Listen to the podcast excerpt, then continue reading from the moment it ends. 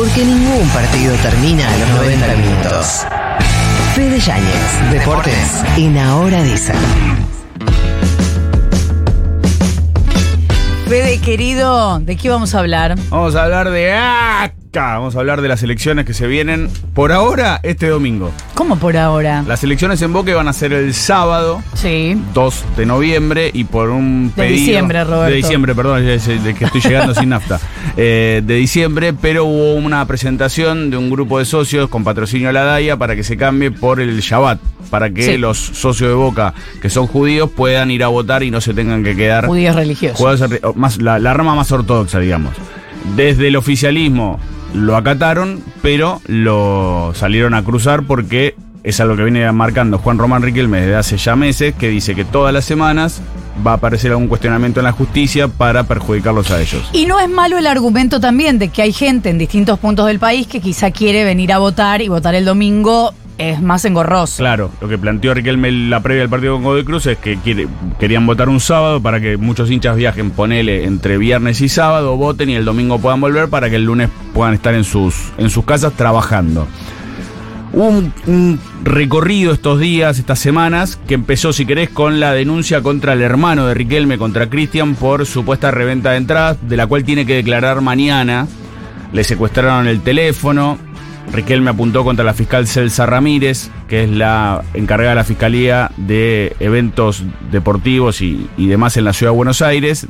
Le apuntó por decir que está direccionada y habló sin nombrarlo de Daniel Angelici como estar detrás. Después vino la clausura de la bombonera después del partido de Argentina contra Uruguay. Después vino una denuncia por un supuesto agrandamiento del padrón de Boca. Y lo que termina repercutiendo es esto del cambio de elección del sábado al domingo. Lo que se teme dentro del mundo Boca es que haya una nueva presentación y que las elecciones se cambien de fecha una vez más. No tienen en claro cuál sería el motivo, pero cuál es el tema. El fin de semana que viene no se pueden hacer porque hay asunción presidencial o no la quieren hacer porque hay asunción presidencial. El 17 sería la fecha límite, porque después ya tenés Navidad, año nuevo. nuevo, enero, febrero, hasta marzo no se harían. Es un escenario que no descartan. Pero ¿a quién le puede servir eso? Lo que argumentan es que a la oposición le podría servir porque le generaría mayor desgaste al oficialismo, porque recién el fútbol vuelve en enero, a fines de enero, porque Boca no juega la Copa Libertadores, va a estar jugando la Copa Sudamericana, porque va a tener que nombrar un entrenador sin saber qué. Ah, Hay que como llegue todo- a marzo, decís. Por eso, que llega Ah. a marzo para desgastar y horadar todavía más a, a Riquelme. Si vos ves cómo está hoy, estas semanas de Boca y no son fáciles. ¿Por qué? Porque no compite en la Copa de la Liga, porque perdió la final de la Copa Libertadores y porque ayer, gracias al triunfo de San Lorenzo contra Central Córdoba, Boca se quedó sin chances de la Libertadores el año que viene y va a jugar la Copa Sudamericana, que no deja de ser una Copa Internacional, pero simbólicamente y por todo lo que viene machacando Boca en los últimos años de la Copa Libertadores es mi obsesión, bueno, eso termina repercutiendo. Ahora, Fede, más allá de las, llamémosle malas noticias o malos resultados que tuvo Boca justo en, en- en estos últimos días o semanas, la gestión Riquelme, él dice, él habla de superávit, habla de, eh, bueno, de las finales a las que llegó Boca, de, de lo que ha logrado. ¿Vos dirías que es una buena gestión? Desde lo deportivo le fue bien, digo, más allá de que en River y Boca, para que te vaya bien o para que se entienda que te vaya bien, tenés al campeón. Eh, Boca llegó a semifinales de Copa Libertadores, llegó a la final de la Copa Libertadores, ganó títulos locales, le ganó los mano a mano a River que hubo durante los cuatro años, cosa que no había pasado con la gestión anterior, pero me agarro de la gestión anterior para también explicar algo que pueda aplicar acá, que es lo que decía Daniel Angelici. Nadie sale a festejar un balance superavitario, prefieren ganar una Copa Libertadores y que el club esté con números en rojo. Después, obviamente, Riquelme habla de la cantidad de juveniles que subieron, el protagonismo, lo- los, los duelos directos con River, que este año encima le salieron negativos, digo, porque perdió en el Monumental, perdió en la Bombonera. Eh, pero acá claramente lo que se está poniendo en juego es un, es un duelo de dos personalidades muy fuertes, con dos ideas muy contrapuestas y con dos modelos de gestión distintos, que son el de Riquelme y el de Macri. Porque por más que el candidato es Andrés Ibarra, el candidato es Macri. Y ayer Riquelme dio una nota con Jorge Rial, con el cual en su momento, en 2019, también dio una nota cuando Real estaba en América y conducía intrusos y Riquelme fue intrusos a dar esa nota. Pero ayer habló, por ejemplo... Ya había dado una nota en Radio 10 además también. Sí, tienen Ah, muy buena claro. relación y te das cuenta que, que- que muchas veces eh, Real habla al aire cuando. Y, y lo cita, obviamente, los mensajes que recibe Riquelme que le va diciendo o aclarando o comentando cosas. Pero ayer hablaron y lo primero que habló Riquelme tiene que ver con qué pasó en 2019 después de las PASO. Cuando Macri pierde con Alberto Fernández por 16 puntos, se venía lo que pasaba en primera vuelta y se venían las elecciones en Boca. Esto dijo Riquelme. Podemos contarlo porque ya no está más él Ah. al mando del país. ¿no? Dale. Sí, él perdió las pasos, por mucho, 2019. Y a los tres días me citó a la Quinta de Olivo, me tuvo siete horas y me quiso convencer de que le haga ganar a Ribaudo. Que vos en la nota que se iba para atrás hace cuatro años, vos me dijiste, te sentaste con él. Sí. Yo contesté lo normal, que todo en la vida no se puede comprar. ¿Qué quiere decir? Ah, buen entendedor, dijo Román. hábil declarante. Sí. JR, que aparte está muy eh, cacofónico, muy eh, bufador. Ahora vos decís, eh, bueno, cualquier hincha prefiere la copa, está bien, pero justo a Macri dejaba déficit y había ganado River el año anterior. Sí, Macri, de hecho, es el único presidente en toda la historia de Boca al cual le rechazaron un balance. ¿Qué quiere decir le rechazaron? no le aprobaron el balance, la Ah. memoria y balance. O sea, se lo rechazaron. Podría haber tenido alguna sanción administrativa que obviamente no la claro, tuvo. claro. Siguieron hablando, Riquelme y, y Rial, y se metió el tema Qatar.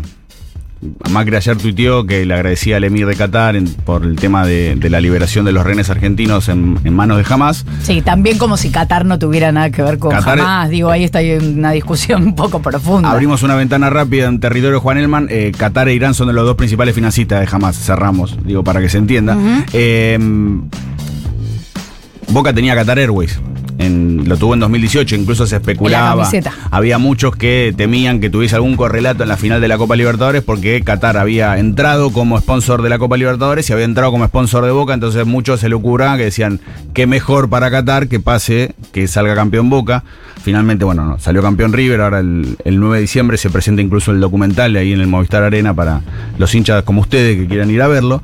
Eh, y Riquelme habló de un negocio que le ofreció Macri para seguir teniendo el sponsoreo en esta gestión.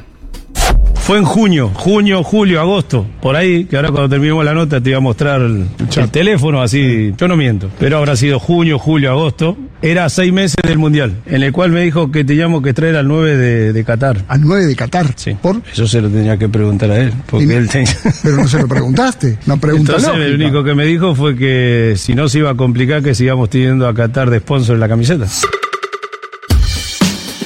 Macri que llevó a, Taja- a Takahara, ¿se acuerdan? También por una cuestión de, de- de negocio. Tajara tiene un, eh, un Y equipo. el en- Pájaro Hernández. También, pero el Pájaro Hernández era más futbolista. Sí, pero otro, pero el negocio mexicano era. Takahara tiene un más- equipo semiprofesional en Japón con la camiseta de boca, dicho sea de paso. El tema igual es como esto de. Nada, te muestro los mensajes, ¿no? También no le puedes escribir, boludo. Y no, evidentemente no, él no es periodista, no tiene que preservar las fuentes. Bueno. También hay muchos periodistas que no preservan la fuente y no les importa nada. Pero bueno, al margen. ¿Cómo no lo puedes escribir? No entendí. Y te va a quemar. O que tengas tele. claro, te manda un mensaje para decirte algo y el chabón te lo está mostrando a real. Todo, le muestra todos los mensajes. Y sí. O No sé. se te- si hablas con Riquelme, Nico sabe Telegram. Que igual también puede hacer captura de pantalla. Sí. pero bueno. No, le pones el eso que se borra. Está bien, pero bueno, dura unos segundos y, tac, y sale. Pero bueno, lo cierto es que teóricamente el domingo. No. ¿Eh? No puedes capturar pantalla. Ah, no. No sabía, entonces. Bueno, bueno, buen detalle, entonces. Eh, le sacas una foto, todo se puede hacer, no importa. Está obsesionado. La- el tema es que el domingo, de no mediar nada raro, va a haber elecciones. Hay dos listas, la del oficialismo, la de la oposición. De un lado está la gestión actual, del otro lado están Andrés Ibarra, Mauricio Macri, Mario Pergolini, digo, distintas. Está, de ayer también Riquelme lo atendió un poquito a Pergolini diciendo que... Siempre fue oposición. que siempre fue oposición y que él no había arreglado el que dije. Yo lo- a mí le dije, yo arreglé con usted, con él a él no lo conozco. Después, bueno, si ves los videos de campaña estaban uno al lado del otro, pero bueno, Sí. calculo que en ese momento habrán limado asperezas. Pero bueno, Los La promesa de Palermo como DT del ibarrismo, macrismo, no sé qué. Hecha por Palermo, rarísimo. Rarísimo. Rarísimo cómo se. Digo, no que, no que Palermo haya aceptado, que me parece lógico. Me, me sorprendió en plena conferencia de militancia. prensa. No, no, en plena conferencia de prensa de Platense, clasificado Sí. Digo, yo si fuese hincha de Platense, no me gustaría mucho que me esté contando. Está bien que es cierto que el, el presidente de Platense tampoco hizo mucho por retener a, a Palermo. Del otro lado se especuló con que Riquelme, si ganaba el lunes, anunciaba a Bianchi. Si Bianchi vuelve y se está esperando en estos, días que haya un video, lo haría más en calidad de asesor, barra manager, barra eh, tótem. No dudo que, que vuelva en carácter de entrenador. ¿Quién podría ser? Solo lo sabe Riquelme. Te lo dijo Fede Yáñez.